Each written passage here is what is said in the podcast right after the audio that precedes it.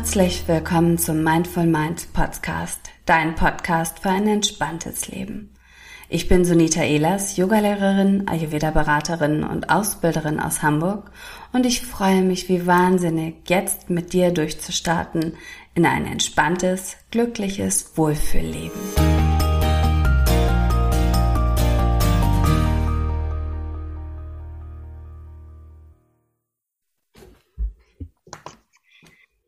Ja, hallo ihr Lieben. Heute treffe ich mich mit Mechthild Kreuser. Und Mechthild, du hast ein ganz, ganz spannendes Thema, was du uns mitbringst. Da freue ich mich ganz doll drauf. Aber stell dich doch erst mal ganz kurz vor. Ja, vielen Dank für die Einladung in den, deinen Podcast. Also ich bin Mechthild und ich bin äh, Trainerin für Achtsamkeit und Inklusion und auch gerade noch Yogalehrerin in Ausbildung.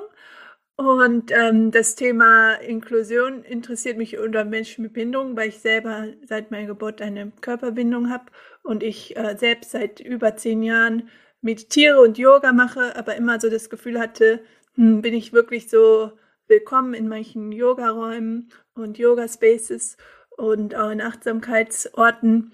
Äh, und da habe ich überlegt, mir, ja, weil das Thema Achtsamkeit so ein Thema für mich ist, was so wichtig für mich ist, möchte ich es gerne an mehr Menschen weitergeben, die vielleicht gerade noch keinen Zugang dazu haben oder die denken, äh, Yoga und Meditation kann ich nicht, weil man dafür irgendwie besonders immer schön gerade sitzen muss oder sich besonders gut performen können muss. Ja. Und das ist etwas, was ich mit meiner Arbeit bei inklusive Achtsamkeit, das heißt mein Projekt, versuche zu verändern und ein anderes Bild davon zu schaffen.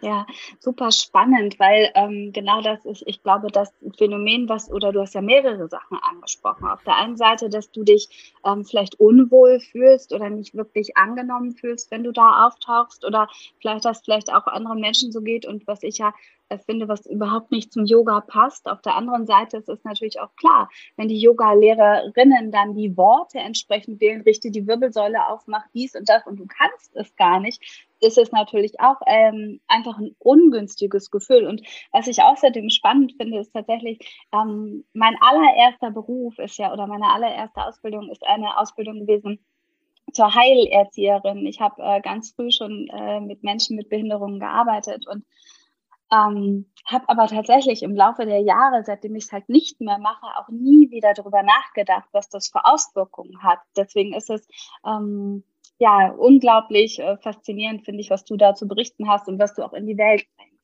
Wenn du ähm, in so Kurse gegangen bist oder ähm, ja da, da mitgemacht hast, wie genau kannst du dieses Gefühl beschreiben oder woran hast du das festgemacht, dass du nicht so richtig aufgehoben warst? Ja, erstmal, also ich bin Rollstuhlfahrerin, das heißt, ich habe immer noch diesen Punkt, ist das Studio überhaupt zugänglich für mich, weil viele Yoga-Studios haben natürlich Treppen oder auch eine Stufe am Eingang und schon da ist dann irgendwie schwierig, komme ich überhaupt in das Studio oder ich muss auch erstmal jedes Mal anzurufen, ah, kann ich bei euch vorbeikommen, ist irgendwie schon nochmal eine emotionale Arbeit, die dann... Eine Hemmschwelle auch ja, einfach, ne? Genau. Mhm. Und da einfach auch schon zu kommunizieren als Yoga-Lehrerin, wenn du ein Studio hast, dass du auf der Webseite vielleicht schon angibst, wie zugänglich dein Studio ist. Ja. Das ist ja schon. Ich denke, da, da machen oder viele haben sich da überhaupt keine Gedanken drüber gemacht. Auf der anderen Seite stellt sich mir die Frage, wenn du im Rollstuhl sitzt, ob du an den Kursen, wo jetzt viele Nicht-Rollstuhlfahrende sitzen, ob das überhaupt die gleichen Haltungen sind, die ihr natürlich praktizieren könnt. Es müsste ja grundsätzlich auch ein ganz, ganz anderes Yoga wahrscheinlich sein und ganz andere Bewegungen sein, oder? Ähm, also bei mir ist es speziell so, dass ich auch laufen kann. Das heißt, auf der Yogamatte stehe ich auch meistens und versuche so mitzumachen, wie es ist.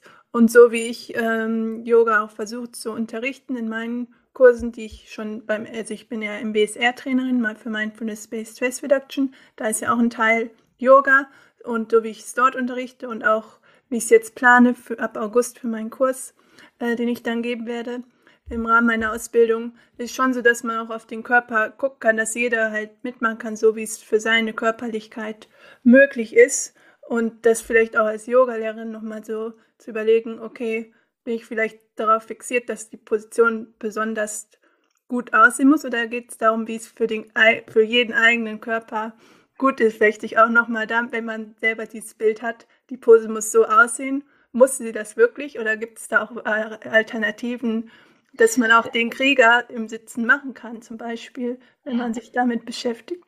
Ja, also da sprichst du wieder so ein wichtiges Thema an und eins auch wirklich, was mir auf dem Herzen liegt, weil es ist ja so diese fancy Posen in, von dünnen und gelenkigen und schönen Menschen äh, auf den Social Media Kanälen zu sehen. Ich äh, muss zugeben, ich mache das gerne. Ich schaue mir super gerne diese Bilder an, aber ähm, ich will, also es ist einfach so unglaublich wichtig und das ist ja auch das, was so wertvoll ist, dass wir Yoga so gestalten können oder Bewegungen insgesamt, dass sie zu jedem passen. Und ähm, ich glaube, das vergessen viele Menschen einfach auch. Ne? Also es entsteht schon fast so ein bisschen so ein Druck oder auch wenn du vielleicht jetzt, wenn wir mal unabhängig von dem Thema Inklusion sprechen, auch vielleicht für Anfängerinnen, dass man wirklich denkt so, oh, kann ich das? Traue ich mich überhaupt dahin? Und ähm, das ist einfach unglaublich schade, weil du kannst ja einfach so viel damit bewirken.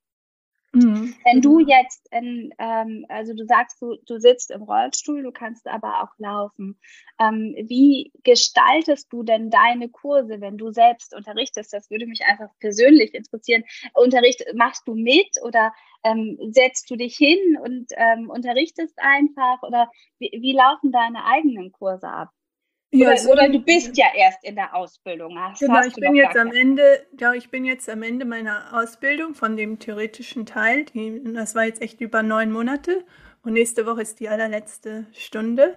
Da bin ich schon ganz aufgeregt, aber ich freue mich natürlich auch und ab August werde ich dann hier in Köln, wo ich wohne, in einer Organisation, die ich auch selber kenne, äh, einen zehnwöchigen Kurs anbieten für Yoga für Menschen mit und ohne Behinderung und auch verschiedenen Altern, weil das ja auch die Sache, wenn man älter wird, kann man vielleicht auch wieder, muss man vielleicht auch nochmal mit seinem Körper anders gucken.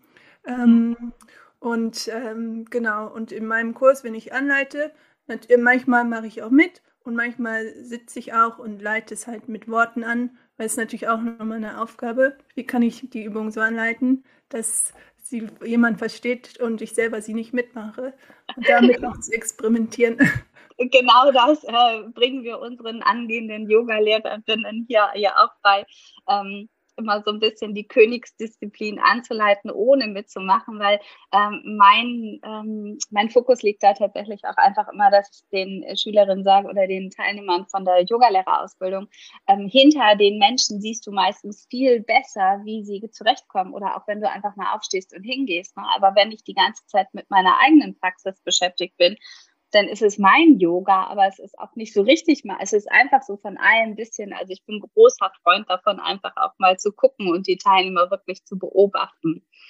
Ähm, ich finde das total interessant, was du gesagt hast, dass du in deinem Kurs da ähm, wirklich Menschen mit Behinderungen, mit Rollstuhl, ohne Rollstuhl, ältere Menschen, alle so in, ja, integrieren möchtest. Hast du das Gefühl, wenn wir jetzt das mal wegnehmen vom Yoga, dass äh, Menschen mit, im Rollstuhl jetzt oder auch mit anderen Behinderungen nicht genügend integriert sind oder ähm, ja, wie kann man das äh, ausdrücken? Also es, es ist ja eine wechselseitige Beziehung, würde ich auf der, würde ich schon meinen. Auf der anderen Seite vielleicht hapert es auch manchmal an den Möglichkeiten, gemeinsam etwas zu machen, weil das ist ja eigentlich schon was, ähm, also mir persönlich ist es äh, egal, ob der eine groß oder klein, dick oder dünn, ähm, ob er äh, gut laufen kann, nicht gut laufen kann. Also ähm, darauf sollte es ja gar nicht ankommen. Aber gibt es zu wenig Möglichkeiten aus deiner Sicht, dass man gemeinsam einfach Dinge erlebt? Unabhängig jetzt von, von dem körperlichen, also Fähigkeiten? Äh, ja, ist natürlich ein großes, damit machen wir natürlich wieder ein sehr großes Feld auf, weil da geht es auch natürlich um so strukturelle Sachen, dass es halt einfach in unserer Gesellschaft diese Trennung oft gibt von ja. Menschen mit Behinderung und ohne Behinderung, dass wir zum Beispiel auch schon Schulen haben und die Behindertenwerkstätten, wo Menschen ja. mit Behinderung arbeiten und dass sie nicht auf dem ersten Arbeitsmarkt arbeiten und das ist natürlich ein Thema, was ich auch nicht allein mit meiner Arbeit irgendwie ändern kann. Ähm, mhm. und mir geht es dann auch darum, vielleicht Möglichkeit zu schaffen an Orten, wo Freizeit, also Yoga wird ja im Bereich Freizeit und Hobby, und dass man darüber Menschen mit und ohne Behinderung zusammenbringt. Weil das ist für mich auch dieser Aspekt der Achtsamkeit und des Achtsamseins mit sich und mit anderen, dass man dann auch wieder merkt, oh, okay, diese Person hat vielleicht Fähigkeiten, die ich gar nicht habe und das mir wieder helfen kann, im Alltag auch besser ähm, mit anderen Menschen umzugehen und so da so eine Offenheit auch für zu entwickeln. Und deswegen ist mir das wichtig.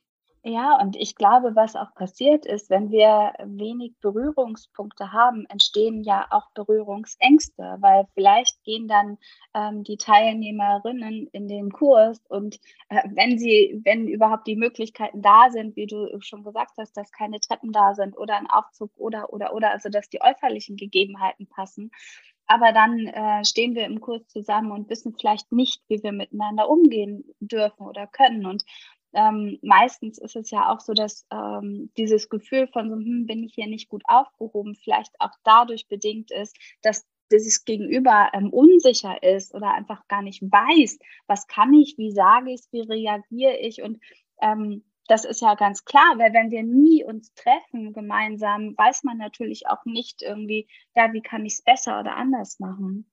Wie siehst du das oder wie, wie erlebst du das in deinem Alltag? Ja, dieses äh, Berührungsängstthema oder auch so diese, dass Menschen ohne Behinderung und Menschen mit Behinderung helfen wollen und unterstützen wollen, sehe ich auf jeden Fall auch. Und ist auch etwas, wo ich auch nochmal sagen würde, dass behinderte Menschen auch sagen wenn, werden, wenn sie Hilfe brauchen oder Unterstützung. Oder dass man das auch, wenn man Yoga-Lehrerin ist, vielleicht auch am Anfang abklären kann, wo braucht die Person Unterstützung oder Hilfe. Ähm, und das dann einfach auch vielleicht ja, sich weniger nervös zu machen, als man vielleicht ist und das einfach ausprobieren und merkt, wie es funktioniert. Ja, ja. Hast du das Gefühl in deinem Bekanntenkreis und in dem Kreis, wo du deine Kurse anbietest, du hattest ja vorhin äh, erwähnt, das ist so, dass im Rahmen von einer Organisation da in Köln das auch anbieten wirst, dass da die Menschen auch offen sind, wirklich für so ein gemeinsames Angebot? Oder hast du das Gefühl, dass du auch da so ein bisschen vor Schwierigkeiten gestellt wirst? Ähm, ja, also in den Bereichen, wo ich äh, schon länger aktiv bin, so äh, das kommt dann aus dem Kulturbereich. Da ist auf jeden Fall die Offenheit da und wird viel gemacht. Und natürlich gibt es auch noch viele Organisationen und Gruppen, wo vielleicht noch mehr möglich sein könnte.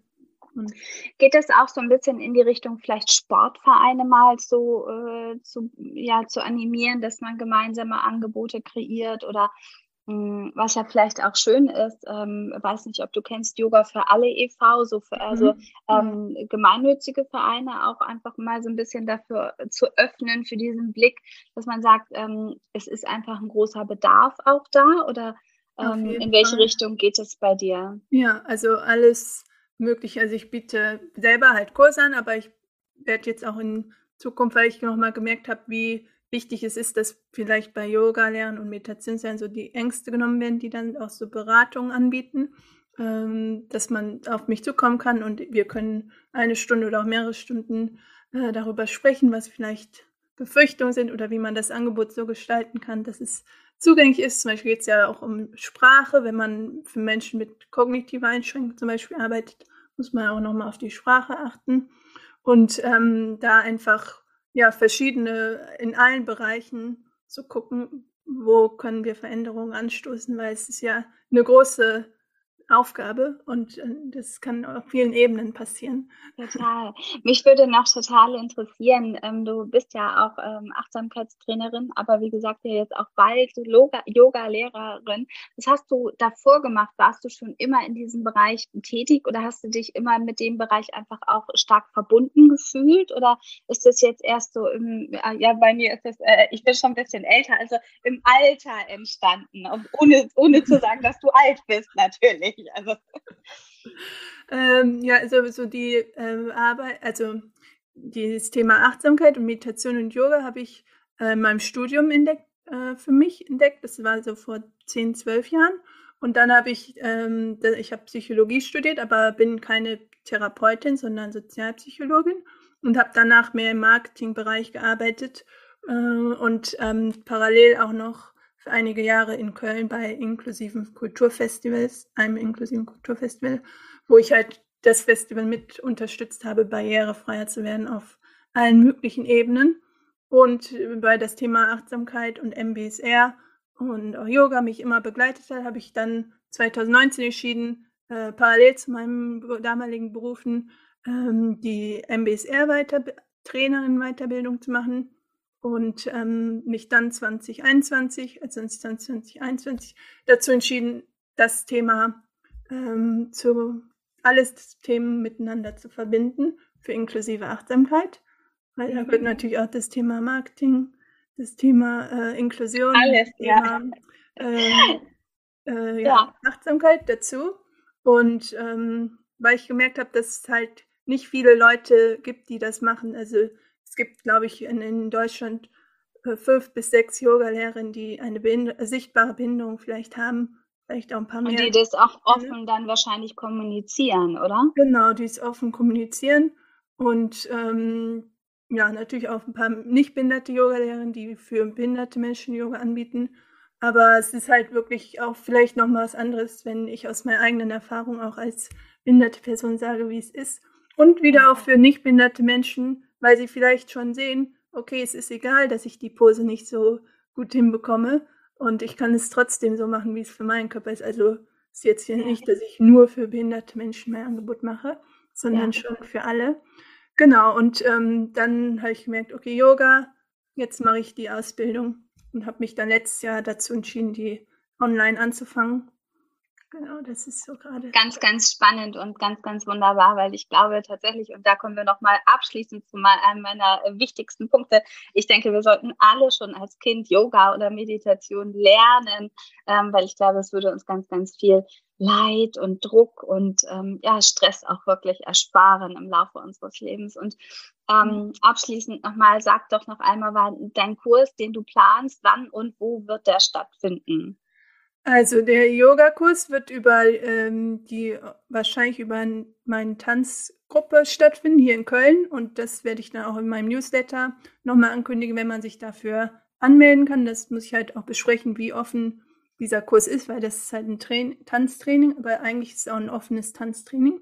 Und dann biete ich ab August auch wieder einen neuen äh, Mindfulness-Based Stress Reduction Kurs an, die achtwöchigen Kursprogramme. Ähm, also falls das ein Thema ist, was dich interessiert, steht da auch auf meiner Webseite die Möglichkeit zur Anmeldung und ähm, wie immer wieder Meditationsabende, vielleicht auch bald dann Yoga, Stunden online. Ähm, genau. Und die Achtsamkeitsberatung, wenn du selber als Yogalehrerin mehr äh, Infos dazu möchtest, wie du dein Angebot inklusiver gestalten kannst. Ganz, ganz wunderbar. Toll. Ich folge dir ja schon einige Zeit auf Instagram, freue mich immer von dir da zu lesen und zu sehen, freue mich auf alles, was du da in die Welt bringen wirst. Und ähm, ja, wir schreiben natürlich deine Website und die Kontaktdaten nochmal in die Show Notes. Und wenn ihr Interesse habt oder wirklich euch da einfach mal informieren möchtet, ist es wirklich so ein wertvolles und wichtiges Thema, dass wir Menschen gerade ja auch im Yoga miteinander verbinden können. Und ähm, ja, meldet euch bei Mechthild oder schreibt mir an sonita.sonitaelas.de. Wir freuen uns in jedem Fall von euch zu hören. Lieben Dank, Mechthild, dass du dabei danke. warst. Ja, danke auch.